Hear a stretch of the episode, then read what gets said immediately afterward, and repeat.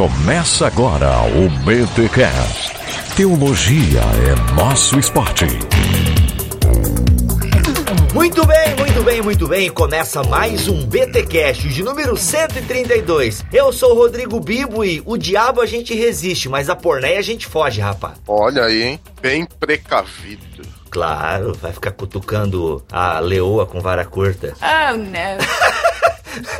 Não ficou legal, né? Nesse caso, vara curta não, não. Não, era a onça, né? É onça, é verdade. É verdade. O problema maior é a vara curta, mano. É a vara curta. que Tá isso? bom. Ai, ai, ai. Esse BTcast é pra maiores de 18 anos ou pessoas maduras, já vou avisando. E eu sou Alexandre Melhoranza e é o que eu sempre digo: nem luxo, nem lixo e muito menos luxúria. Olha aí, garoto. Muito bom. Essa foi boa e tu pensou sozinho, hein, Melhorança? Tá ficando bom aí, ó. Aí eu pensei sozinho, mas eu falei, é bem paia essa, né? Não, tu fica, tá ficando bom. E aí você gosta. Ah, você quer só me contrariar, tô ligado na sua. E o pior de tudo é que o milho acabou com a minha entrada, cara, porque eu tinha pensado nisso. Exatamente isso. Droga, cara. É, porque eu ia falar. No fim é tudo isso mesmo, lixo, luxo. Cara, que triste isso, né? Mas tá bom, mas quem é você? Meu nome é Abner Melanias e eu faço parte desse plágio, cara. Olha aí, gente, estamos aqui reunidos para falarmos do pecado capital, da luxúria, da libertinagem, deste pecado aí tão carnal. Se tem um pecado que as pessoas dizem, esse é o pecado da carne, é o tal do pecado da luxúria, da libertinagem e os seus filhotes. Estamos aqui no último episódio da série Seven. Olha aí, cara. Eu curti a série Seven, espero que esse episódio também esteja muito legal, porque foi uma série de bastante reflexão, mas chegou ao fim, né? Chegamos aí ao fim da lista dos sete pecados capitais. Obviamente, sabemos que o mundo, a vida, a existência humana não se limita a sete pecados, mas seguimos aí a tradição cristã, essa tradição antiga que fala dos sete pecados e estamos chegando ao fim de mais uma série aqui no Bibotalk. A mais pecaminosa de todas as séries do BTCast. A mais concupiscente. Cara, olha aí, hein? Meu Deus. Ó. É- essa palavra ninguém sabe quase que significa concupiscência da carne. O Almeidinha não ajuda, né? Ah, nos anos 80 bombou, né? Bombou, bombou, bombou. Mas aí, vamos falar então da concupiscência da carne e da concupiscência dos olhos em mais um episódio aqui da série mais pecaminosa, como diria o Melhoranza, aqui no BTcast. Mas antes, aqueles, pe... aqueles pecados, aqueles recados gostosos paroquiais. Vamos lá.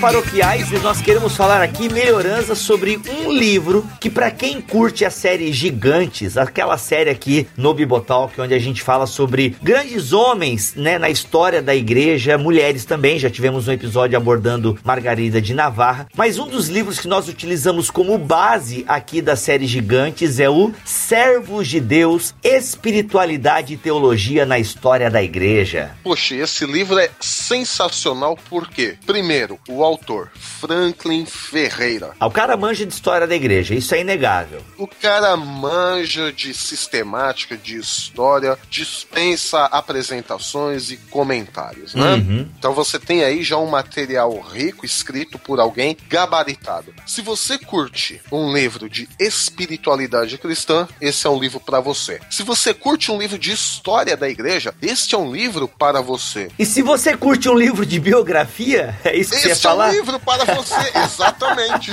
Muito bom, cara. É verdade. Ele é gostoso por causa disso. Ele te conta uma história, te atualiza na história da igreja, né? O contexto em que aquela personagem tá vivendo e ainda traz um pouco da espiritualidade dessa personagem. Cara, super recomendo. Se você é fã da série Gigantes, você deve ter aí na sua prateleira Servos de Deus, Espiritualidade e Teologia na história da igreja da editora Fiel, beleza? E você encontra ele lá na BT Store com frete incluso para todo o território nacional. E também, Milho, devemos falar que a BT Books lançou um novo livro, Apocalipse Agora, uma introdução ao amilenismo. Olha aí, galerinha. Olha aí. Se você curtiu o lendário BTcast sobre amilenismo, um dos BTcasts mais comentados até hoje, nós agora transcrevemos, nós não, né? Uma ouvinte transcreveu, a gente fez a mágica e o livro está agora aí disponível na BT Store para você ter em mãos este que é um livro que vai fazer a sua cabeça explodir, você vai ter hemorragias nasais, porque ele é uma introdução ao amilenismo. Olha aí, Apocalipse agora, você que curte escatologia, tem que ter. Tem que ter porque você nos abençoa sim e com certeza será abençoado.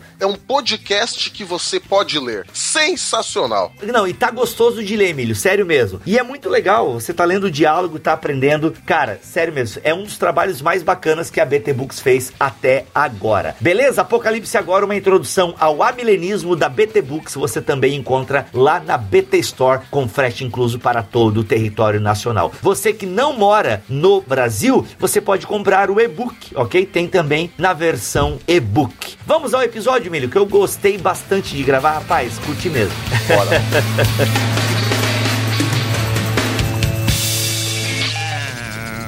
Não há nada errado com um homem sentir prazer em seu trabalho. Eu não vou negar o meu desejo pessoal em fazer cada pecado virar contra o pecador. Oh, espera um pouco. Eu pensei que você só matava pessoas inocentes. Inocentes? Isso é alguma piada? Um homem obeso. Um homem repugnante que mal podia ficar em pé. Um homem que, se você visse na rua, apontaria para ele ou seus amigos para que todos pudessem ficar zombando. Um homem que, se você o visse enquanto estivesse comendo, você nem conseguiria terminar de comer. E depois dele escolheu advogado, e vocês dois por dentro devem estar me agradecendo por isso, porque ele é um homem que dedicou a vida para ganhar dinheiro, mentindo, fazendo todo o possível e imaginável para manter assassinos e estupradores nas ruas. Assassino? E uma mulher. Assassinos como Uma você. mulher! Uma mulher tão feia por dentro que não suportaria continuar vivendo se ela não pudesse ser bonita por fora. Um, um traficante de drogas, um traficante de drogas homossexual. Não vamos esquecer a prostituta que espalhava doenças. Só num mundo podre como este. Você pode dizer que eles eram pessoas inocentes e não dar risada. Mas aí é que está. Nós vemos um pecado capital em cada esquina, em cada casa. E nós toleramos. Nós toleramos porque é uma coisa comum. É, é banal. Toleramos de manhã e à noite.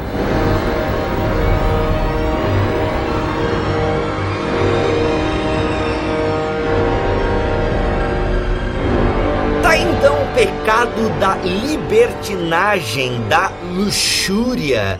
Esse pecado aí que, tipo, as pessoas fazem, né, nesse grau de valor de pecado, pecados maiores, pecados menores. É incrível como a libertinagem, ao mesmo tempo em que ela é plenamente aceita, né? A, a- a gente já vai definir alguns termos, tá? Libertinagem, luxúria. Vamos para alguns termos bíblicos também que denotam esse pecado. Mas eu não sei se vocês têm um pouco a sensação, antes da gente entrar aí nessa análise semântica, só pra gente começar a, a preparar o terreno para falar desse pecado, mas ao mesmo tempo em que ele é um pecado amplamente aceito e suavizado na nossa sociedade, para a nossa sociedade nem chega a ser um pecado. Contrapartida tem aquele a outra ala que parece que ele é o maior de todos os pecados. Por exemplo, em muitas igrejas o pastor rouba dinheiro, ele oprime as ovelhas, ah, né, ele desvia dinheiro do caixa, aquela coisa toda. Mas assim, é beleza, é feito um remanejamento aqui, acolá. Agora, o cara pecou nessa área sexual, meu, ele é martirizado, ele é excluído, ele perde o cargo. É, parece que tem um grau maior esse pecado da luxúria, né? Um pecado aí tão. Aquilo que eu disse no começo, se tem um pecado carnal, que as pessoas falam do pecado da carne,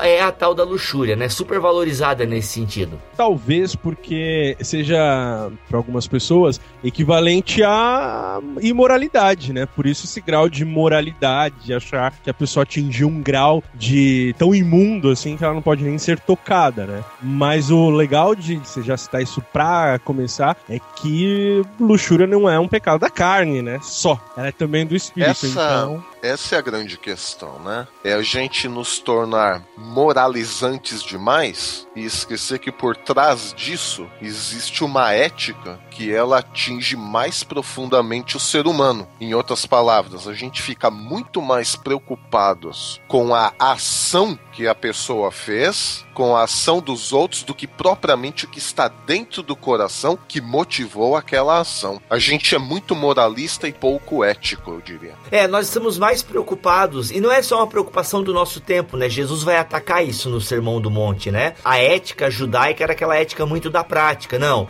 o adultério é quando você pega uma mulher, ou quando uma mulher pega um homem, desculpa usar essa expressão fula, pega, tá? Vou, vou mudar aqui, você mais polido. É quando, né, um homem coabita, coabita, tá certo?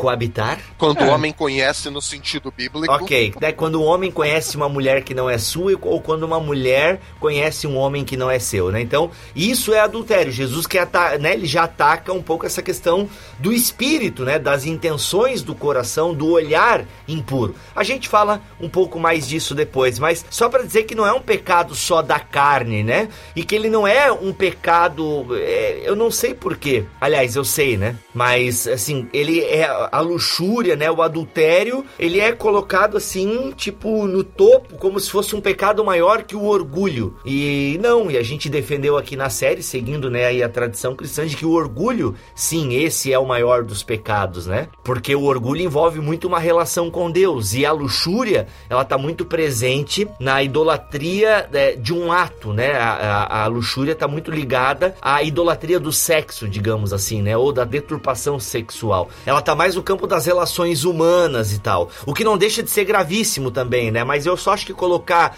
né, o pecado da luxúria, a libertinagem, o pecado sexual no pedestal, no pódio em primeiro lugar, eu penso que é um exagero do nosso tempo, né? Da cultura cristã. E tem mais um detalhe, que é você tratar com alguns eufemismos e diminuir essa questão do pecado luxúria como alguma coisa menor. Por exemplo, ah não, ele só tem um probleminha com pornografia. Ah não, ele é só muito sedutor, assim. Ah, não, ele só tem um desvio. Cara, isso é luxúria. Então vamos, vamos dar o nome, né? Perfeito, perfeito. Esse é o outro lado, você querer diminuir também demais. Não, é só uma janelinha anônima ali no Google Chrome e tal, não é nada demais e tal, né? Aquela coisa toda. Tem poucas coisas na vida que realmente me importam: meu corpo e pornografia. Mas antes de entrarmos propriamente na luxúria nos dias de hoje, como ela está se manifestando, vamos né, para a Bíblia Sagrada. Temos aqui o nosso bibliólogo. Não, como é que é? O Russell Shedd, ele não é um teólogo. Como é que o pessoal chama o Russell Shedd? Biblista? É isso? Biblista. Biblista, né? O Alexandre Melhoranza, que é o nosso biblista aqui do BTcast. Olha aí. Milho, alguns termos então na Bíblia Sagrada que apontam para este pecado da luxúria, da libertinagem e tal. O Bibo, hum. você fez um um link muito interessante na questão da idolatria. Uhum. A idolatria, a gente pensa hoje somente numa, numa questão de adorar imagens, né? Mas na questão, a questão mais séria da idolatria é quando o homem ele, ele busca, na verdade, o seu próprio interesse. Uh, eu tive o prazer de participar com o Abner de um dos episódios do Achando Graça, os 54, onde a gente aborda um pouquinho dessa questão da idolatria. Seria muito legal se a gente pudesse colocar o link nesse post, que lá a gente desenvolve um pouco mais essa questão, né? Mas porque tem tudo a ver com a idolatria. Como eu disse, a idolatria é muito mais que só adorar imagens, é o homem buscando seu próprio interesse. Quando a gente procura luxúria ou imoralidade sexual no Antigo Testamento, a palavra que geralmente os escritores vão usar, principalmente Ezequiel, ele usa, se eu não me engano, 11 vezes, e o termo que mais aparece depois fora Ezequiel é Levítico, umas quatro ou cinco vezes, né? O termo em hebraico, que traduziram por luxúria, traduzindo por imoralidade sexual, ele está relacionado a um plano, a fazer ter um plano, a desenvolver um meio para praticar maldades e perversidades. Isso, o substantivo, a palavra. Só que, na verdade, essa palavra vem de um verbo que significa você ter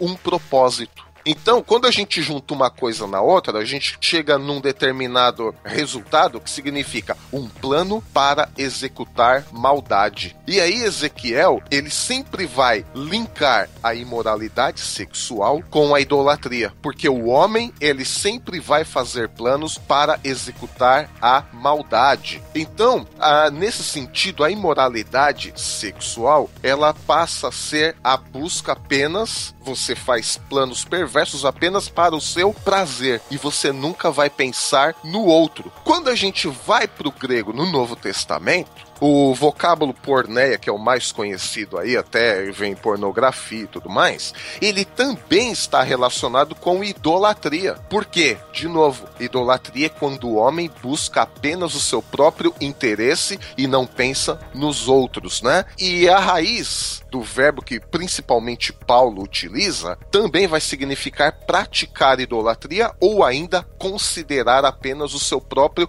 interesse. E aí, se a gente cava um pouquinho mais fundo esse verbo, a raiz primitiva, ou seja, a, palavra primeira que deu origem a todos esses verbos e substantivos, vem de um verbo que significa exportar para a venda. É quando você pega um produto e vende ele em troca de dinheiro. E aí a gente pode expandir esse pensamento dizendo que nós estamos trocando certos princípios por dinheiro, troca de valores de princípios por mercadoria. E aí, contextualizando nessa questão da luxúria, da porné e tudo mais, as pessoas se tornam uma mercadoria para o seu consumo, para o seu prazer, porque você não tem interesse na felicidade dela, você não ama essa pessoa, você quer apenas o seu prazer. Você descarta, bem no fundo, em, em última análise, você descarta aquela pessoa, a dignidade daquela pessoa por causa do seu prazer prazer. Essa é a questão mais grave quando a gente fala de luxúria.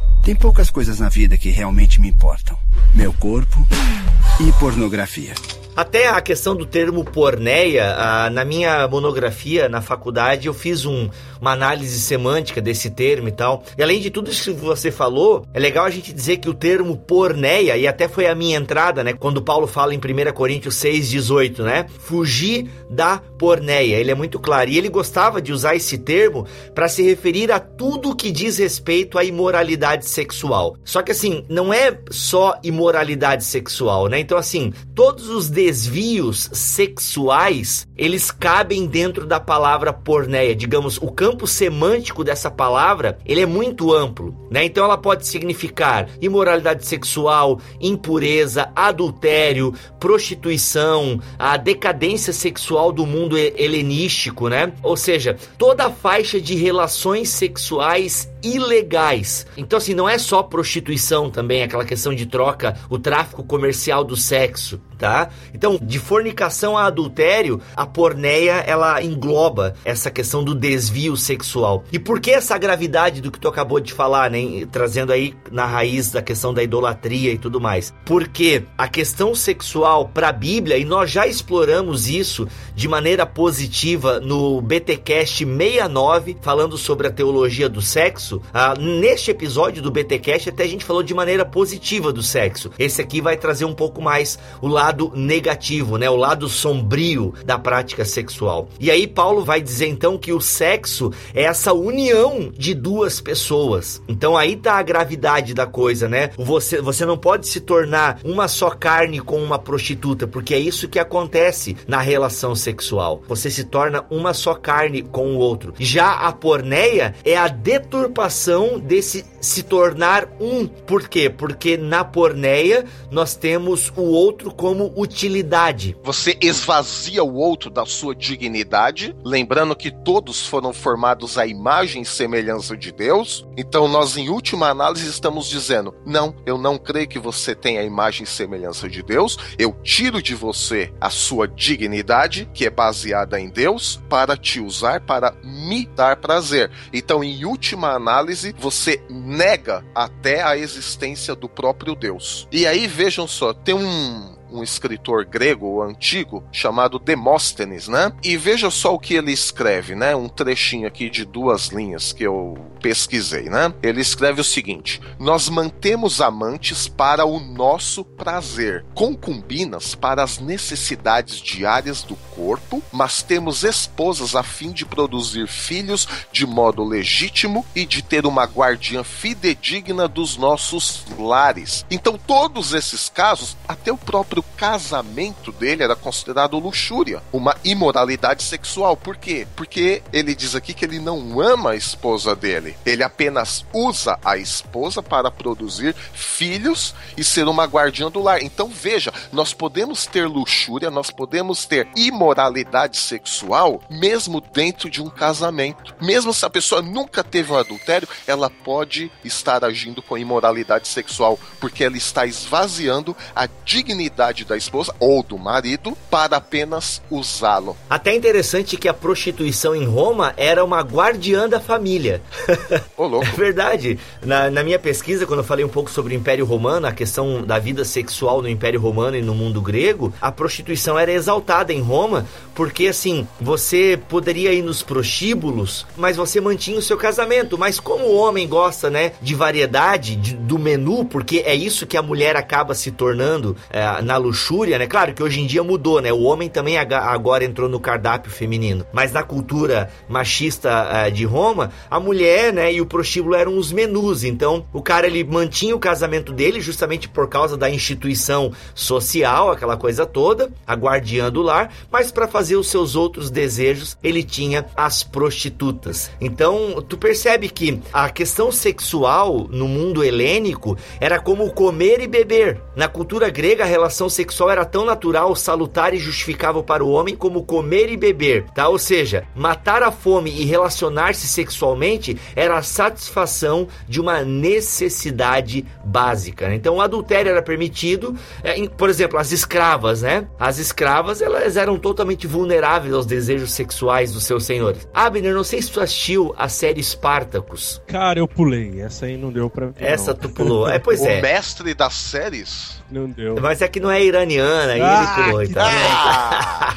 Assim, é uma série que tem muito apelo sexual, assim, de maneira exagerada e tal. Eu cheguei a ver algumas temporadas, todas. E daí que acontece? Mas a história do Spartacus em si é legal. Mas, cara, era é, mostrava um pouco essa depravação sexual ah, no Império Romano e tal. Então a escrava tava andando pela casa, o patrão chegava e é isso aí, levantava a toga e é nós a fita, entendeu? Mas eu, eu não penso, Bibro, que isso mudou muito. E eu vou dizer por quê, cara. Existe um, um isolamento dessa questão do impulso sexual. Até agora a gente tá tratando essa questão dessa maneira e pode levar alguém a pensar que o sexo é um problema tal. Mas não é. Assim, o impulso sexual Deus colocou aqui e tem um motivo, tem um porquê. Quando eu tô dizendo que talvez não tenha mudado, é que vocês colocaram exemplos de casamento como talvez um- alguns exemplos extremos. O que eu quero trazer é pro cotidiano, quando em aconselhamentos às mulheres, algumas outras dizem: olha, você não pode negar sexo ao seu marido porque ele tem uma pulsão e ele pode querer encontrar isso na rua. E isso é o mesmo pensamento do que você tá falando que era lá no tempo helenístico, quer dizer, é o mesmo pensamento. O homem é um Exato, bicho, é usar é o um impulso pra... Exato.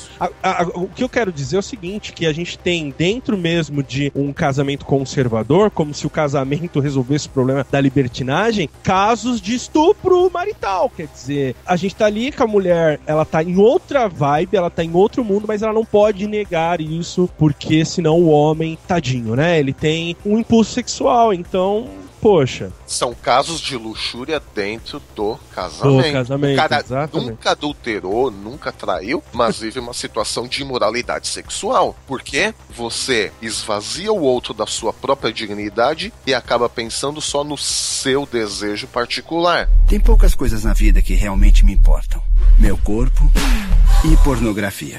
É uma coisa só glandular, né? Só uma troca de mucosas. Então, mas aí que é legal a gente falar, porque não é. A sexualidade humana não pode ser tratada como luxúria livre. Se fosse livre, não seria luxúria, seria apenas cio. Então a gente estaria é, no mesmo patamar de um animal. Na liberdade, ela não tá nessa coisa. Ela não reside no pecar e posse, quer dizer, na possibilidade de pecar. Existe uma tensão ali, né? Entre a luxúria, a inibição, enfim, teria que tratar isso um pouco mais amplo, teria que até colocar, talvez, se o amor livre que muitos pregam, né? Ah, amigão, amor livre, am- amor nunca pode ser livre, assim. É, dentro disso que o Milho vem falando, né, essa questão da libertinagem como a idolatria do sexo, né? Ah, o Os Guinness vai dizer, é uma expressão imoral e irrefreável do impulso sexual, né? Ou seja, é a pessoa é, viciada em sexo, ela pensa o sexo pelo sexo, e aí como o Abner falou, né, ah, não, ó, você não pode negar sexo para o seu marido, porque você tem que atender o apetite dele,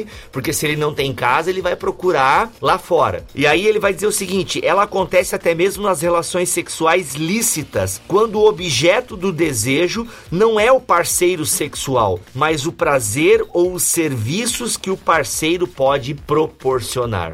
Exato. Porque ele só pensa nele. Isso, ah, tipo, o outro se transforma num depósito de espermas, né? Isso também traz pra mulher, né? A gente tá falando aqui muito do viés masculino, mas mulheres também podem é, simplesmente utilizar os homens para os seus impulsos sexuais, né? Ou seja, a década de 60 aí trouxe a, reve- a revolução sexual, a ideia de que a mulher também pode sentir prazer. A gente cada vez mais vê isso na mídia, né? As mulheres também estão atrás do sexo casual. né? Então, digamos que a libertinagem, ela não é mais um pecado masculino. Não sei se vocês concordam. Tem um estudo da Bastet que ela vai falar que a mulher ela projeta no- na imaginação, né? Então, enquanto o homem tá ali poderoso, marido, né, fazendo tudo, fazendo aquela performance assim, ele não está sendo enxergado. Então, está sendo projetado uma outra imagem ali, um artista de TV, ah, enfim, o vizinho, não sei, cara. Então, existe essa, essa questão também na imaginação da mulher. Então, eh, a gente não, não explora muito isso, e obviamente a gente tá falando da visão masculina a partir dessa nossa visão, mas existe, eh, eu tô lembrando desse estudo que dizia isso, assim, que talvez esteja na mulher essa questão, eh, esse, digamos, o pecado, né, na questão da imaginação, por que não? Uhum. É, até porque o luxúria não tá ligado ao tanto de sexo que você faz, né? Mas Não. o lugar que o sexo ocupa na sua cabeça. Ou seja, a idolatria, né, como- colocar o sexo nessa posição, né? E como você enxerga o outro, né? É, porque sexo é relação entre duas pessoas, né? Ainda que a luxúria também pode estar ligado ao sexo forever alone, né? Na questão de como a pessoa exerce a sua sexualidade no privado, ah, somente ela, porque assim, hoje em dia, não sei se vocês viram, saiu aí nas internets da vida, a questão dos robôs sexuais. Eu acho até que é coisa de japonês lá. É. E cada vez os robôs estão com um performance mais... Performances, como é que se fala essa palavra? Performance, né? Ah, estão respondendo inclusive a estímulos de carícias e tal, né? Então assim, pô, um cara que procura uma começando com as antigas bonecas infláveis, né? Cara, eu não sei como alguém consegue ter ereção com uma boneca inflável, mas beleza. Que pelo menos das antigas que eu tenho aqui imagens mentais, meu Deus, né?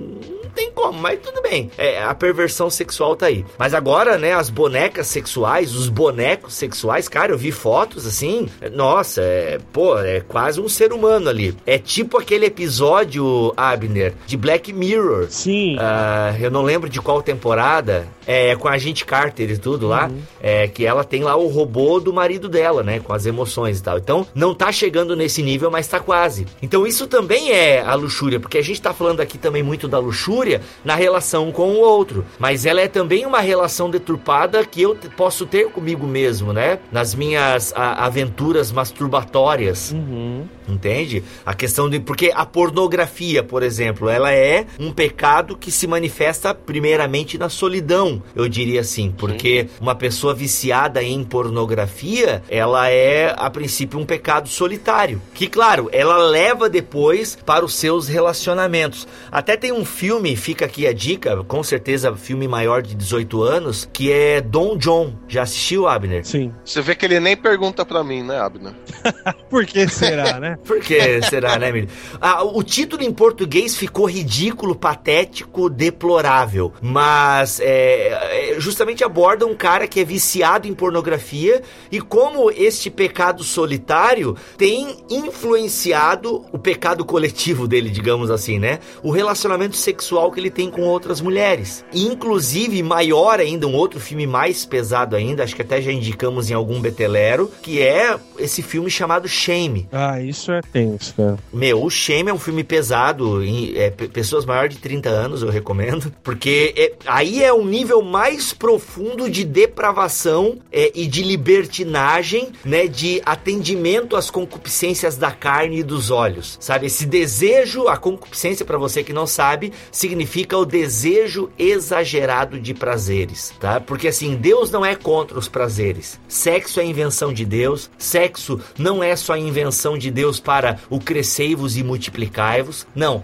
Paulo vai falar das necessidades sexuais, que inclusive não se deve ficar muito tempo sem fazer sexo, porque o diabo tá ao derredor ali, ponto para dar o bote e tal. Mas é, o sexo é então pro prazer do ser humano e para essa união de duas pessoas, como a gente bem abordou lá no BTcast 69. Mas a, o, o Shame vai tratar justamente disso, de como esse pecado individual vai afetar na relação a dois. Né? Então a luxúria é este pecado pessoal que pode ter aí esse âmbito pessoal, mas que vai acabar levando para a vida social do camarada, né? E é um efeito colateral dessa nossa sociedade obcecada pelo sexo, que cultua o prazer sexual e a questão da beleza física, né? Perfeito, perfeito. A sensualidade nas capas de revista. Ah, mas não vai ter mais Playboy, porque, cara. Pra que se tem ah, Instagram? É, não, meu, esse cara, a pessoa é tão assim, bobinha, parece tão ingênua, né? É. Que é, só pode. Assim, o que a gente tá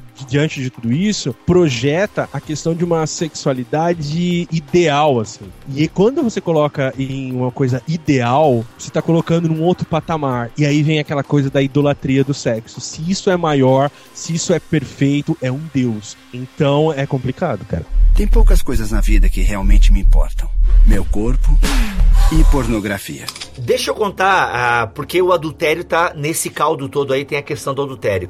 Tem um caso que eu atendi já faz uns 5 ou 6 anos, dessa pessoa que, que eu tava aconselhando, e ela teve um caso extraconjugal. E aí o que acontece? Enfim, teve esse caso e ele falando, cara, eu nunca fiz um sexo como eu fiz com essa pessoa, né? É, cara, essa guria, ela atendeu todos os meus desejos sexuais, ela me levou a lugares que eu nem conhecia na esfera sexual. Gente, se a minha fala agora soar preconceituosa, vocês me perdoem, porque infelizmente ainda é a mulher, ou não sei, talvez eu, eu talvez eu esteja sendo preconceituoso e vocês vão me ajudar, inclusive até os meus companheiros aqui de gravação, me ajudem se eu for muito preconceituoso na minha fala, mas eu tô ciente de que eu posso estar sendo preconceituoso e quero a ajuda de vocês. Mas, queira ou não, a mulher ainda é esse pivô da sexualidade e da luxúria. Até porque é da maneira que ela se veste, da maneira que o homem olha para como ela se veste. Então, claro que o pecado não está só na mulher, o pecado está em ambos, ok? Mas voltando aqui pro caso então deste meu amigo. Essa mulher, ela provavelmente ela deve ter feito uma performance sexual das atrizes pornô. Então assim, eh, né, ele me contou assim algumas coisas por alto e tal, e de fato a mulher era uma sex machine, entende? Então assim, cara, ela fez tudo e tal, tal, tal, aquela coisa. Por quê? Porque ela emulou, né? Ou seja, eu vou pegar esse cara nos desejos desse cara. Aí, conversando com ele e tal, eu fiz a pergunta pra ele, cara, tu acha que se tu largasse a tua mulher, né? Já naquele sexo caseiro e tal, né? Um sexo que talvez não tenha aquela performance sexual. Daí, falei pra ele dessa questão que ele tá colocando o sexo num, num altar e que sexo é mais do que penetração de órgãos e tal. Mas, assim, cara, mas tu acha que se tu largasse a tua mulher e tu fosse ter uma rotina com essa guria aí que fez tudo e te levou no Valhalla sexual, te levou no Nirvana sexual, tu acha que essa mulher vai ter esse desempenho sexual em toda a relação sexual que vocês tiverem ao longo dos anos, se vocês forem constituir uma vida? Aí ele ficou pensando e tal. A minha resposta para essa pergunta é não. Não, e aí ele vai ter que partir para outras, porque ele só está preocupado em atender ele mesmo. Quer dizer, ele é o ídolo dele. Só que ao invés de fabricar um, um ídolo de madeira, de metal, o que, que ele fez? Ele projeta isso no sexo, para satisfazer apenas as vontades e desejos dele. Desculpa, Bibo, é como você falou no começo, assim, que você poderia estar exagerando e tal. Eu acho que sim, cara. Eu acho que você pode estar exagerando quando coloca, sendo a mulher, talvez, o maior pivô em relação a isso. Por quê, cara? A culpa é, ser da mulher tem a ver diretamente com a nossa discussão aqui, que é a desumanização, cara. A mulher não é mais mulher, ela é apenas um meio para. Essa visão não é porque a mulher tá querendo que você pense assim. Claro, existem casos que sim, mas essa questão não é. é ela atende a quem? Essa desumanização de você não ter mais ali uma mulher, né? Nesse caso, especificamente, as mulheres são as maiores vítimas, cara. Porque pode ser que esse caso do seu amigo seja a femme fatal, né? Aquela, Isso. aquele estereótipo. Só que isso, para ele, tem a questão da estereotipação e ele vai pensar em todas as mulheres daquela forma. Então, quando você coloca dessa forma assim, que talvez seja o pivô tal, eu acho um pouco exagerado e temerário, porque não é bem assim. É, eu até disse que o pecado está nos dois, mas realmente dizer que a mulher é o pivô é complicado porque pode ser que sim, mas não é uma regra. Posso falar uma? Eu vou dar um exemplo. Agora veja. Ah, desculpa, é bem rápido. Não, vai lá, vai lá. É, eu lembro, cara, de adolescente, minha mãe ter subido a um púlpito pra cantar e ela ia cantar duas músicas, né? E entre uma música e a segunda veio uma, uma outra pessoa, uma outra mulher, né? E falou alguma coisa ao ouvido dela e ela desceu. Nesse, nessa época eu tocava pra minha mãe e tal. Ela desceu e foi pra frente do púlpito e cantou a segunda música. Cara, aquilo me deixou assim meio desconfortável e tal. E eu questionei minha mãe. Imagina, né? Eu questionei minha mãe. Eu fui lá e falei assim, mãe, no final do culto, né? Eu falei, o que, que aconteceu? Aquela hora você tava em cima e depois você foi pra baixo, eu entendi. Ela falou assim: é porque a irmã veio me falar que eu- minha saia tava muito apertada e os irmãos estavam olhando pra mim. Cara, Uhum. peraí.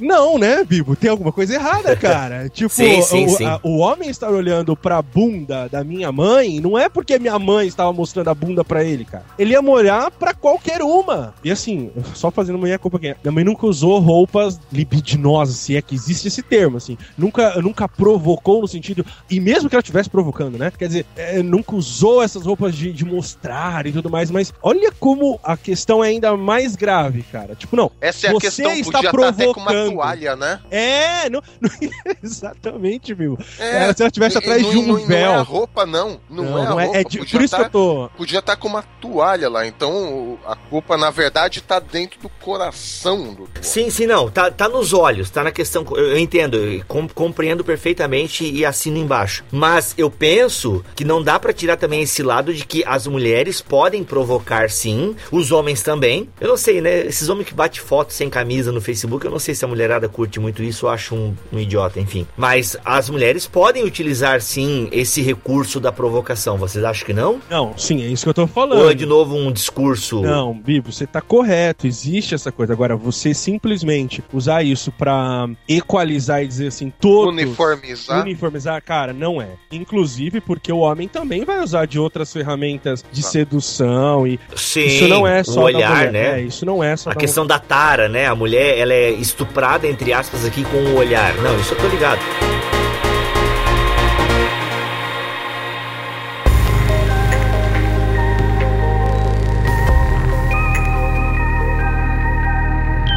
Inclusive, essa questão da uniformização vem bem a calhar na, nessa questão da luxúria. Por quê? O, o, o padrão de, de pensamento do mundo, em geral, é uniformizar todo mundo, certo? Todo mundo tem que pensar igual, todo mundo tem que agir igual e tudo mais, né? E Deus, ele sempre se preocupou em dar uma identidade para o seu povo. Então a gente vê isso no Antigo Testamento, quando de escravo eles passam a ser um povo, uma nação. A gente vê isso eh, lá em Apocalipse, quando ah, a besta dá números para as pessoas, mas Jesus dá um novo nome. Então isso significa que o padrão de Deus é dar uma identidade para a pessoa, ou seja, é encher ela de dignidade. Ela é um ser distinto, ela pessoa, homem e mulher. Quando a gente passa a olhar todas as pessoas, e aí sejam todos os homens ou todas as mulheres, como uma mercadoria, nós estamos uniformizando essas pessoas. Elas não passam nada mais, nada menos do que de mercadorias. É tudo a mesma coisa para mim, com quanto que elas me atendam. Esse é o grande problema. E aí, volto de novo nesse triste caso aqui do Abner, a mãe dele podia estar num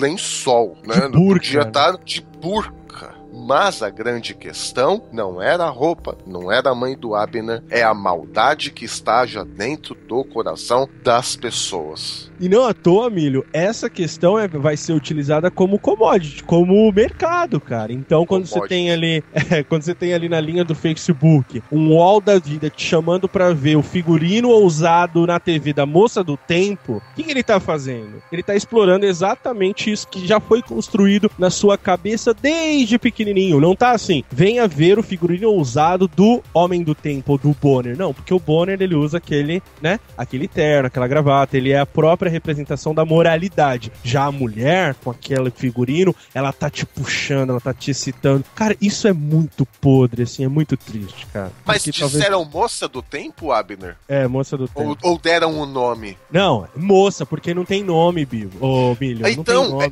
é- é isso que eu, eu queria chegar justamente isso. Porque se fala moça do tempo é mais grave ainda, porque além de transformar ela numa mercadoria, você esvaziou completamente ainda a identidade dela ao trocar o nome por moça do tempo. Aí, é, aí a perversão, a luxúria, a imoralidade sexual vai além do que a gente estava imaginando aqui. Eu, pelo menos. Não, não, mas eu acho que você, mesmo não sabendo, você tocou no ponto que é, não tem rosto, não tem nome. É isso, cara. É, Moça do tempo mexicana. Cara, é verdade, meu. pois é. Que causa nojento. furor, causa furor na web, sabe? Então a gente pode ter luxúria sem haver propriamente o que a gente chamaria de pornografia. Então veja que não é só a pornografia. A pornografia é só uma ponta. A a questão é muito mais profunda. Mesmo porque o figurino da mulher do tempo não, não- é até uma roupa decente, não é? Uma roupa, vamos dizer, putz, é ruim, né?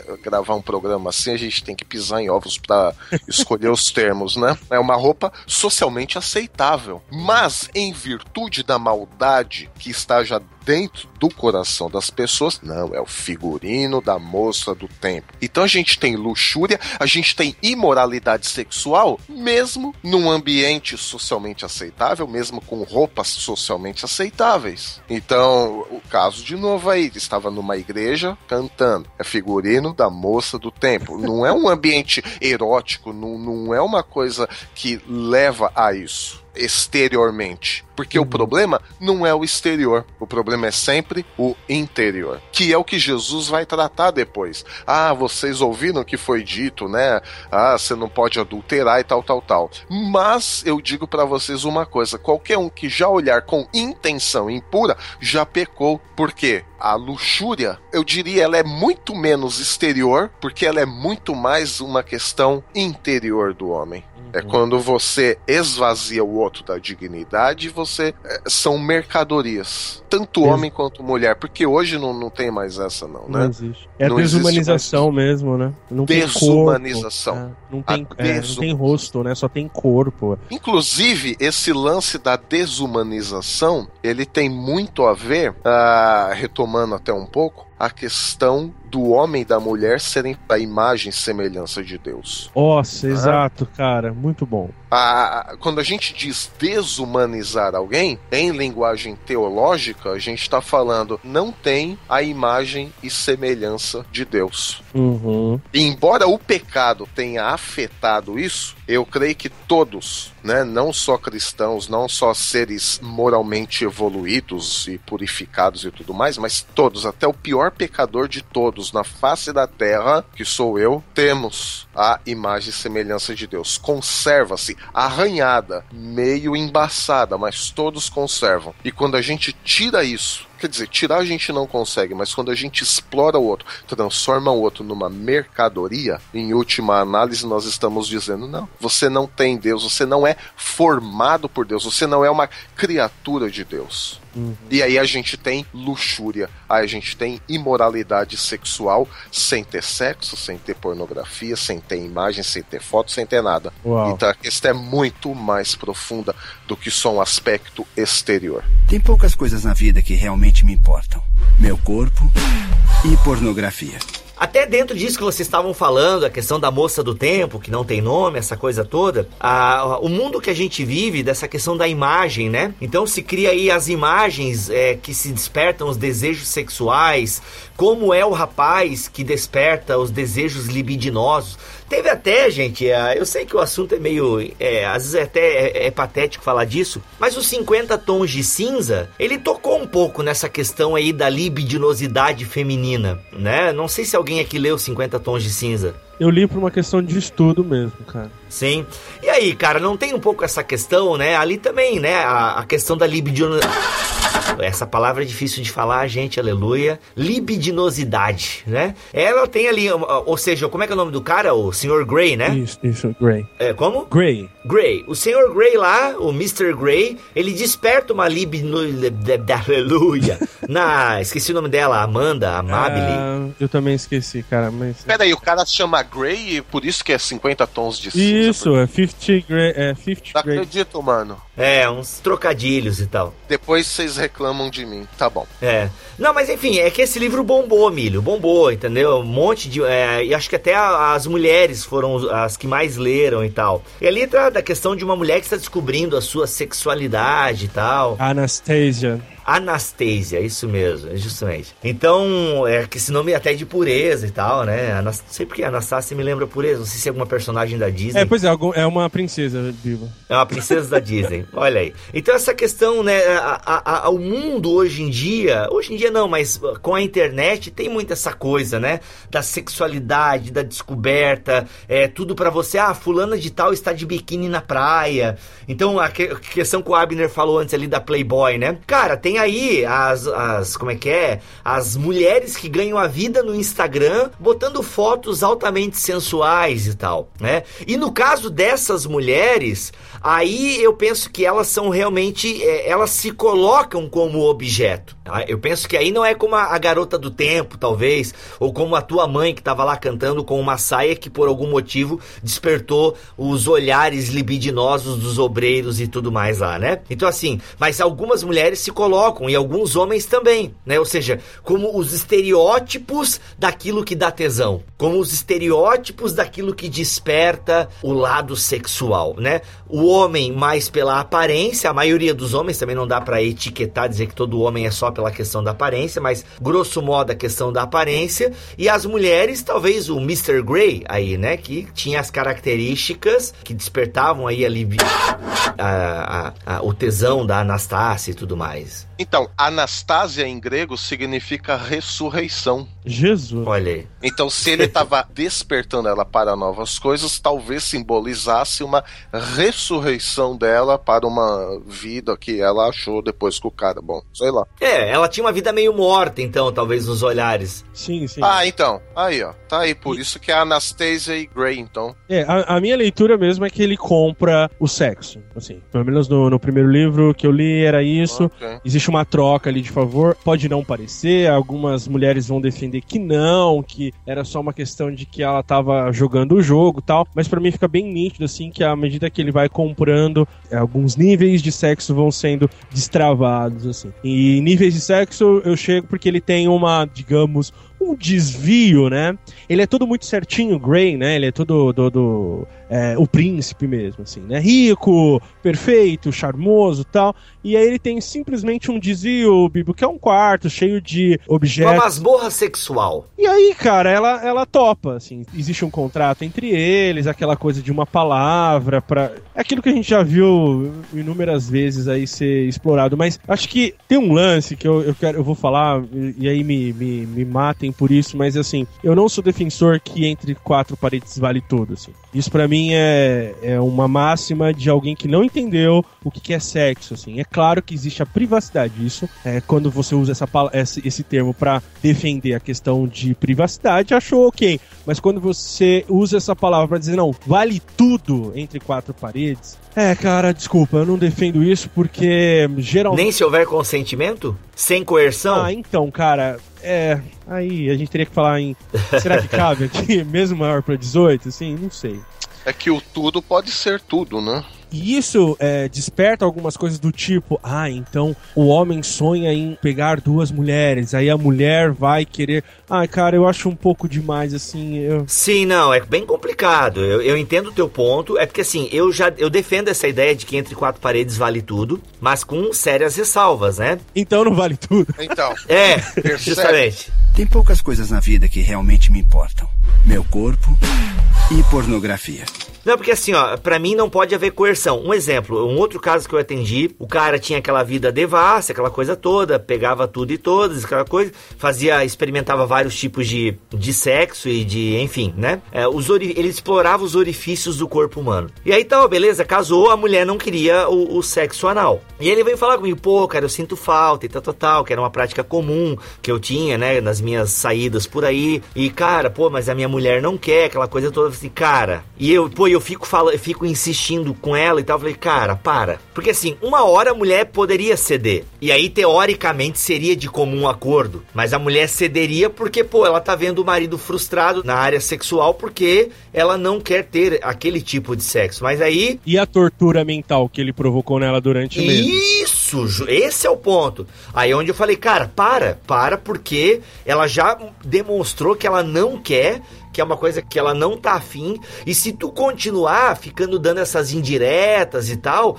cara, tu vai acabar com o sexo pra ela, porque toda vez que vocês forem iniciar uma relação, ela já vai ficar na tensão de que tu vai querer, que tu vai, né, jogar aquela indiretinha e tal. Então o sexo vai se tornar uma coisa complicada para ela. E talvez chegue um momento em que ela venha ceder essa prática sexual de tanto tu ficar dando essas indiretinhas. Então eu falei assim, cara. Pra satisfazer só o que ele quer. Isso, tipo, porque no fundo ela o ama, né? E às vezes por amor a gente sabe que a gente pode fazer coisas que nem sempre a gente está na nossa razão. Então assim, cara, para, para, se tu ama tua esposa, se o sexo para ti é mais do que penetração, pelo amor de Deus, para. Cara, depois até nem conversei mais com ele, não sei, a gente até perdeu o contato e tal. Foi um aconselhamento meio casual, assim, um encontro no almoço e tal. Não sei o que que deu depois disso. Entendeu? É nesse sentido que eu digo, né? Não, é terrível, terrível. E isso é, talvez desperte também uma questão, Bibo, que é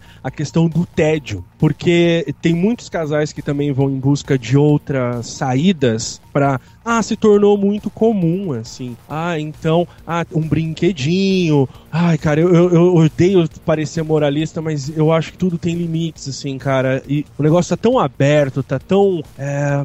Existe uma, uma coisa, cara, que é, é o corpo. Assim, eu, uma vez eu, eu falando pra um cara que tava amigo mesmo, falando essa questão, ah, porque tem um brinquedinho, então sei, né? Falei, cara, o corpo da mulher é tão impressionante, cara, que se isso não for suficiente para te dar prazer ou te deixar excitado, eu acho que você não entendeu alguma coisa aí, cara. Volta três casas, entendeu? Mas não é ser moralista, não, Abner. O Abner tá bem moralista mesmo, pô. Não é ser moralista, não, porque veja bem. Ah, é, então. Eu, eu esse pesquisei... é o meu, meu medo, né, cara? Não, não, não. Eu pesquisei algumas matérias, assim, sobre luxúria, né? Uhum. É, eu achei uma revista aqui que fala um pouquinho sobre isso. Então veja o que diz essas três linhas aqui. De uma reportagem, uma revista não cristã, né? Fala: o que é normal para mim pode não ser para você. E o limite é ferir-se a si mesmo ou outra pessoa sem autorização, que fique claro. No caso do perverso, ele está sempre em busca da satisfação do seu desejo, sem considerar a lei ou o outro. Então veja, até uma publicação não cristã, ela vai concordar com o que a gente está discutindo aqui, que tem sim limites e que a gente tem que considerar o outro. Se a gente não considera o outro, é luxúria, é imoralidade sexual, mesmo sem haver pornografia, mesmo sem haver qualquer outro tipo de exteriorização disso quando você não considera o outro, quando você só está sempre em busca da sua satisfação, do seu desejo, é luxúria, é imoralidade sexual, é errado. É, eu só acho que o Abner tá um pouco exagerado, Ah, é, assim. é meu- o, o meu ponto mesmo, Bibi, é assim: se você precisa de um artifício para que você volte a sentir tesão, ou ah, está muito frio o nosso relacionamento, eu preciso apimentar, tem um problema no relacionamento, não. Você entende meu ponto? Assim, ah, Porque cara, daí o cara tá reduzindo, né? Porque aí ele tá reduzindo o sexo à genitália, à, à parte tangível, a Eu não tô falando sobre uso de óleo, sobre uso de. aromatizantes, Não, cara, isso, tipo, eu nem tô. É, fantasia da. Eu não tenho nenhuma fantasia. Que parece um manual, né? Isso você pode usar, isso não. A minha questão mesmo é quando você precisa de outros artifícios. Porque, Bibo, sabe onde vai cair? É assim, ah, vamos assistir um filme pornô. Hum, claro. Entende? Ah, vamos no. Cara, ir no motel, ok, assim, mas vamos no, no motel porque lá eh, tem aquelas TVs e já tá passando, e aí você. Sabe? Sim, entendi. Quando o outro não é suficiente. Ah, isso, cara, eu acho que você resumiu bem. Quando o outro não é suficiente. Excelente. Esse não, concordo, assino embaixo. Muito bom. Tem poucas coisas na vida que realmente me importam: meu corpo e pornografia. E aí tá, gente. Essa questão da luxúria, ela pode pegar todos nós, né? Todos nós, é, como qualquer pecado, podemos é, ter problemas com a luxúria. Obviamente, como é que eu vou trabalhar contra a luxúria, né? Eu primeiro tenho que detectar a luxúria em mim. A maneira com que eu olho para o outro, se toda hora estou olhando para o outro com intenções. Jesus vai falar sobre isso, né? Qualquer que olhar para uma mulher e a desejar, né? Ou com a intenção de desejá-la, né?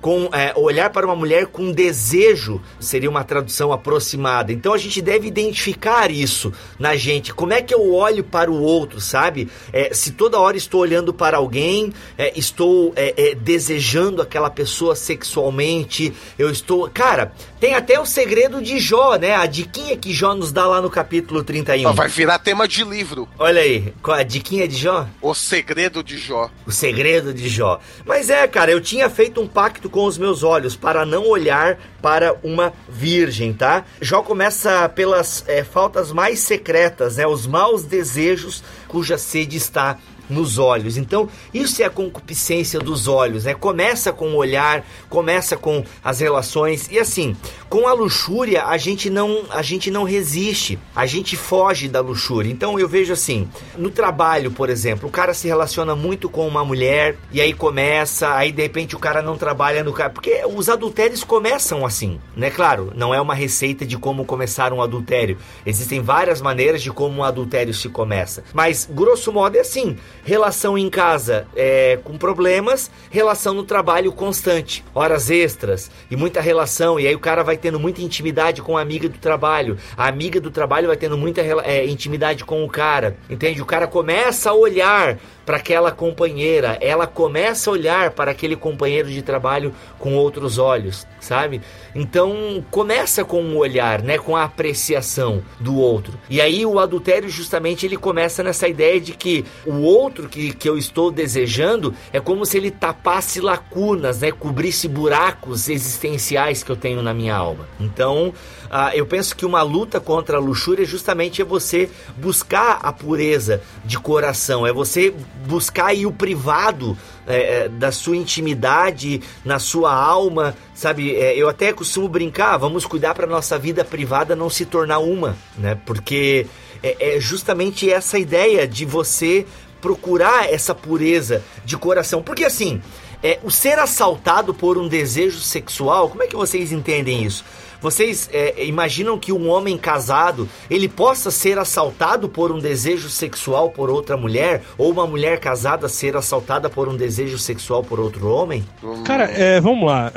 A ponto de você romper a. Não, eu digo assim, você de repente sentir uma atração sexual por outra mulher e vice-versa, né? Uma mulher sentir ela Você sente... desejar, é isso? Você. Isso, você desejar. Você imaginar você com ela, assim. É, ou de repente você vê aquela pessoa, ela desperta algo em você e tal, e você. Né, Eu não sei Jesus responder- disse Ah, que isso pode acontecer, né? Cara, eu resolvi isso de uma, uma- de uma maneira, assim, velho.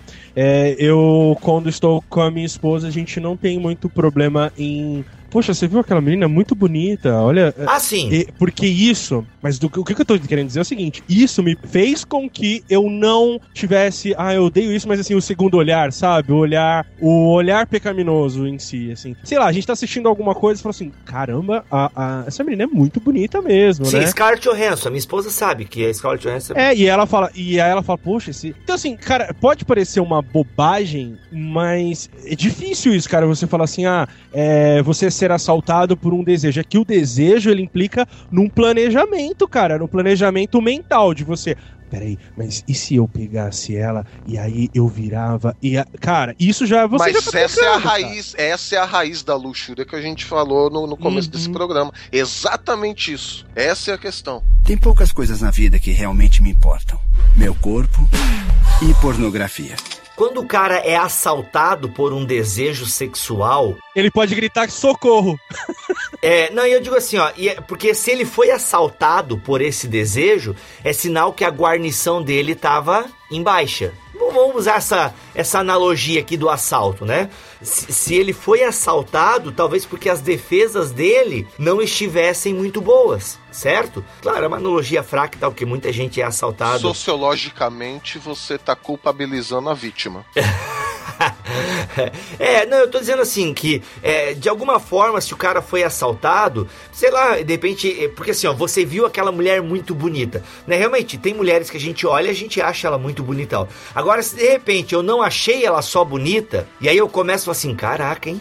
Ô louco. Aí vem o planejamento. Isso, exato. Justamente. Porque assim, ó, aí que eu digo, eu acho que o cara pode, de repente, olhar por uma outra mulher e ele achá-la muito bonita. Agora, aí vem o controle do cara. Então, assim, de repente, uou, né? Ok, eu sei que eu não posso dar uma segunda olhada com mais detalhe, porque aí a mente vai começar a, a, a fluir, a trabalhar sozinha. É, os, os psicólogos iam falar não dá vazão à pulsão sexual, quer dizer, você controla, você tem essa tensão dentro de você o tempo todo, é só que você vai segurar, porque afinal você é maduro o suficiente pra controlar. A gente não tá falando com adolescentes mais, né, cara, que estão no auge dessa produção é, de, de hormônios e que não consegue segurar, assim. Agora, cara, você estar numa piscina com a sua esposa, com a sua família e não poder sair da piscina porque é, não dá, né, cara? É, é falta de domínio próprio, Sim, né? sim. E pra ficar um pouco mais claro o que eu disse anteriormente, é que a gente tá falando aqui de desejo sexual, né? Mas o adultério nem sempre começa com desejo sexual. É, é importante a gente colocar isso aqui. A gente talvez um dia faça um programa só sobre adultério, mas o adultério ele pode começar também com a questões sentimentais, tá? Só pra deixar aqui que a gente não limitou o adultério a puro desejo sexual. Exatamente. Ah, muitos adultérios começam por carência emocional, na verdade, tá? Então só pra deixar bem claro aí que, é, claro, a gente focou o adultério ali no desejo no impulso sexual, mas muitos adultérios eles começam por carência emocional e tudo mais. Acho que só pra deixar isso meio é, claro e tal. E com relação a tudo isso que a gente tratou, eu acho que vale sempre nós pensarmos o seguinte: voltarmos às origens, voltarmos às raízes de tudo, voltarmos em Gênesis 1, no verso 26. Então Deus disse: façamos o homem à nossa imagem conforme a nossa semelhança. Todos são formados à imagem e semelhança de Deus. Todos possuem dignidade humana. E cada vez que nós olhamos para uma outra pessoa como uma mercadoria, um objeto, um algo a suprir apenas as nossas carências, necessidades e desejos, nós estamos tirando a dignidade dela, nós estamos dizendo que ela não é formada à imagem e semelhança de Deus e nós estamos até mesmo negando, em última análise, a existência de um Deus criador. Abner, quer dar o teu arremate final? Cara, só dizer que sexo é bom, façamos. é verdade. O problema, o problema é toda essa deturpação que a gente chegou até aqui falando, assim. Tem um, eu vou citar uma coisa que a gente aprende em literatura, que é quando os dois corpos estão juntos e atingem o orgasmo, é, eles estão mais perto de Deus, assim. Eles se tornam um e um com Deus. É uma é, filosofia antiga dentro da literatura, né? Mas eu acho que cabe aqui, cara. A gente procura tantos artifícios, sabe? Pro nosso prazer, sendo que o prazer com o outro é muito muito maior, assim, sabe? A questão do time, do estar junto. Cara, eu sei lá, é bom demais e a gente deturpa isso, né? É um pecado, né? Por isso que a gente tá discutindo.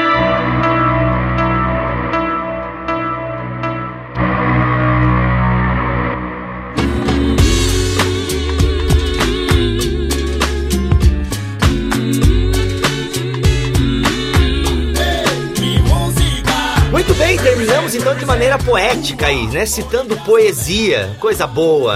Abner trazendo aí a poesia para brilhantar e não ficar tão denso, tão pesado, tão carregado este episódio. Espero que vocês então utilizem aí os comentários para dar as suas impressões sobre este tema, contar testemunho e por aí vai. Vamos ficando por aqui. Eu sou o Rodrigo Bibo e como diz Hebreus 13:4, digno de honra entre todos seja o matrimônio, bem como o leito sem mácula. Que Deus nos ajude. O homem é um fazedor de deuses incorrigível, não faça do sexo um deles. Sensacional, hein? Bom, eu sou Alexandre Melhorança e que o Senhor te abençoe e te guarde, que o Senhor faça resplandecer o seu rosto sobre ti e te conceda a graça, que o Senhor volte para ti o seu rosto e te dê a paz, e que ele nos faça lembrar que somos todos criados à sua imagem e semelhança, e todos nós por isso temos a dignidade de seres humanos, criados à imagem de Deus. Amém.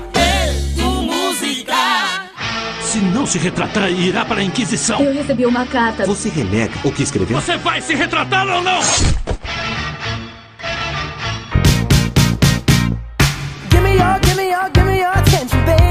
Fala crente, começa mais um Concílios e Guilhotinas aqui no BTcast. Temos muitos e-mails aí. Obrigado a todos os ouvintes que têm se correspondido conosco, têm deixado aí as suas hemorragias nasais, têm compartilhado conosco aquilo que o BTcast tem feito nas suas vidas, claro. E o nosso primeiro e-mail de hoje é da Georgia Paula da Silva Martins. Olá, irmãos, estou quase terminando minha maratona, estou no 125. Amei o pod sobre a participação das mulheres na história. Ela está se referindo àquela com a Ruth Salviano. E ainda indica aqui: que tal uma série Mulheres? Olha, Jorge, na verdade a, ideia é fazer com que elas participem mais aí das séries gigantes, né? Mas pode ter certeza que você verá aí outras mulheres figurando nas nossas séries. Aí ela continua aqui. Vocês sabem que a maioria dos seus ouvintes o fazem no ônibus, no metrô, e por isso gostaria de pedir que disponibilizassem as passagens bíblicas citadas. Muitas vezes eu escuto uma passagem legal e quero consultá-la depois, mas como anotar dentro do metrô lotado? Que tal anotarem as passagens citadas durante a conversa e depois disponibilizá-las junto ao link? Nós agradeceríamos. A verdade, Jorge, é que, com exceção das passagens principais, como por exemplo parábolas, né, que fica bem fácil de anotar, a gente acaba às vezes citando passagens de cabeça, né? Nem a gente anota antes. Então, vamos ver. Não prometo aí, mas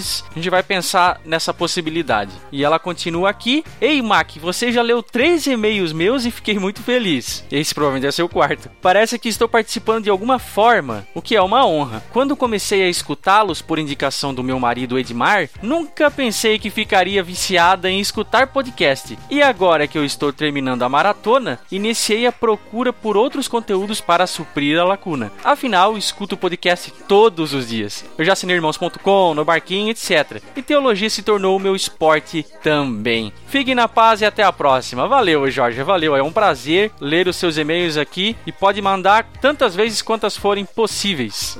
valeu. Outro e-mail aqui é do Daniel Siqueira de Matos. Olá, galera do BTcast, me chamo Daniel, tenho 20 anos e sou da Assembleia de Deus em Coelho, que se localiza na cidade de São Gonçalo, Rio de Janeiro. E se o senhor permitir, estarei entrando para a faculdade de Física no ano que vem. Olha aí! Venho por meio desse e-mail pedir uma pauta, que eu julgo muito importante, a saber, o cristão e o meio ambiente. Sei que esse não é um podcast voltado para os assuntos como esse, mas acredito que Deus não se sente feliz com a nossa destruição. Posso estar muito errado, como várias vezes estou, e me desculpem se esse assunto já foi abordado, pois sou novo aqui e ainda não ouvi tudo. Amei o trabalho diferente de vocês, achei bem parecido com o SciCast, pois da mesma forma que a ciência tem que ser divertida, o cristianismo tem que ser alegre. Afinal, somos filhos de Deus e somos muito amados por Ele. Muito bem, muito bem, Daniel. Muito obrigado mesmo por trazer um conteúdo tão rico e de forma divertida. Vocês estão fazendo história. Eita! Me desculpe pelo e-mail meio longo, é a minha primeira vez fazendo isso e estou um pouco nervoso. Fica tranquilo, Daniel, que pelo e-mail a gente não consegue perceber.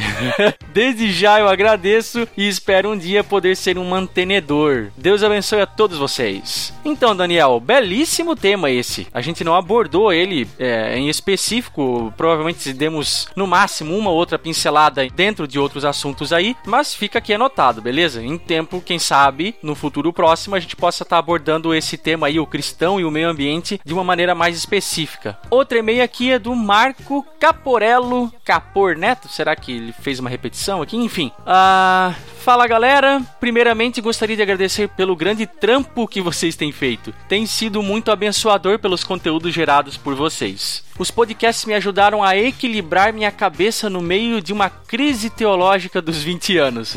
que Deus continue abençoando muito a vocês e que esses conteúdos gerados continuem sendo relevantes nas nossas vidas. Abraços. Valeu, Marcão. E vamos para o nosso último e-mail de hoje, do Cristiano Alves Cadaval. Fala, galera do Bibotalk. Moro em Rio Grande, Rio Grande do Sul. Tchê! Primeiramente gostaria de agradecer a vocês pelo sensacional trabalho. A dedicação e o empenho de vocês têm motivado muitos a buscar mais a Deus e não seria diferente comigo. Dando um rápido testemunho, passei um tempo atrás por um período de incertezas onde me questionei sobre minhas crenças e motivações. Isso me levou a buscar respostas e só posso glorificar a Deus por ter encontrado vocês, pois o material do site me ajudou demais nessa minha jornada. Hoje tenho muito mais certeza da minha fé e uma vontade que só cresce em conhecer mais a Deus e Sua palavra. E devo muito disso a vocês, pois como falei no início do e-mail, o amor que vocês têm pela teologia me motiva a buscar também. Cara, que legal, Cristiano, que legal. Obrigado mesmo de coração e por tudo isso me senti na obrigação de ajudar vocês. Por isso já me tornei um mantenedor e adquiri o mosaico, que inclusive é sensacional. Poxa, Cristiano, que legal, cara. Obrigado pela força que você tá dando pra gente. Sem mais, que Deus os abençoe e continue esse trabalho na certeza que tem uma galera com vocês, acreditando nesse ministério e sendo tremendamente abençoado. Abraços. Valeu, Cristiano. Gente, valeu pelos e-mails mandados aí. Continue enchendo a nossa caixa. Nós adoramos que vocês se correspondam conosco. Melhor ainda é quando a gente consegue ler o e-mail de vocês aqui. Eu sei que não dá para ler o e-mail de todo mundo, mas você que já mandou e-mail e por acaso não foi lido, sinta-se representado e não desista. Mande novamente. Quem sabe aí você pode ter o seu e-mail figurando aqui no Concílios e Guilhotinas. Mas, mas você sabe que as coisas não acabam por aqui. Olha só o que o Enid e o que o Fernando mandaram pra gente no seu Efeito BTcast. Efeito BTcast. Olá galera, aqui quem fala é Ened Fernandes, sou de Salvador, Bahia, congrego na igreja congregacional Estou aqui para agradecer pelos programas, pelas muitas hemorragias nasais. E, na verdade, o que fica de maior aprendizado mesmo não é nem a questão das doutrinas, dos ensinamentos, das biografias dos gigantes, mas sim a, o que fica é a questão da relação, né, do relacionamento, como o pessoal do Mosaico falou bastante na entrevista, né, que isso tem se perdido bastante. E no BTcast eu vejo gente luterana, vejo gente batista, vejo gente pentecostal, calvinista, arminiano. E o mais importante de tudo é manter a relação, manter o respeito. Então é isso aí. Valeu, galera. Um grande abraço. Paz e graça. O BTCast vem desfruto muito nesse último ano. Eu gosto muito da série Gigantes, quando vocês começam a falar sobre reforma, é um assunto que me interessa bastante. O podcast está crescendo bastante e o cristianismo está se expandindo de uma maneira maravilhosa. Que Deus possa abençoar vocês, o ministério, que todos possamos contribuir de uma maneira que esteja ao nosso alcance. Obrigado.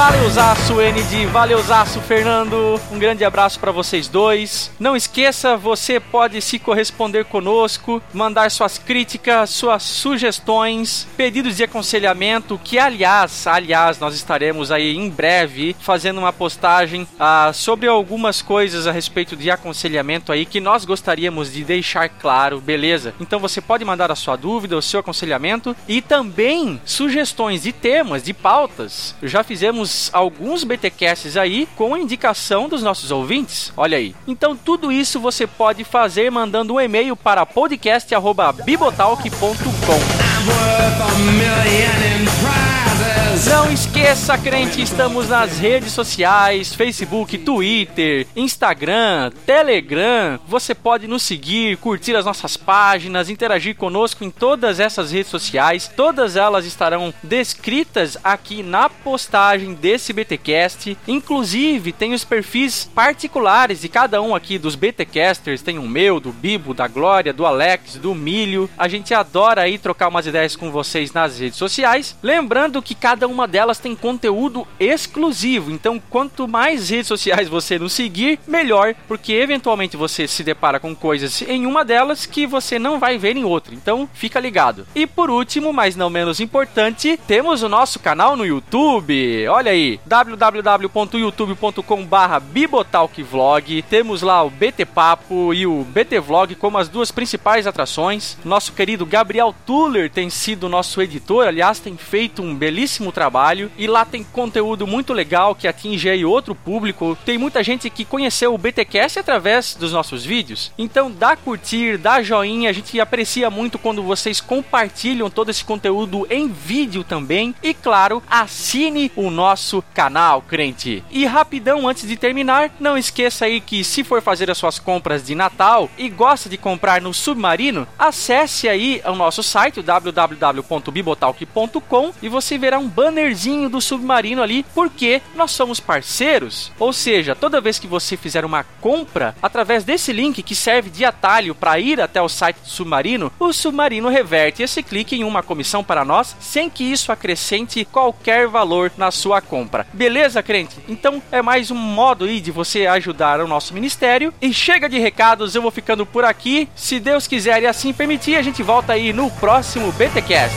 Valeu, um abraço.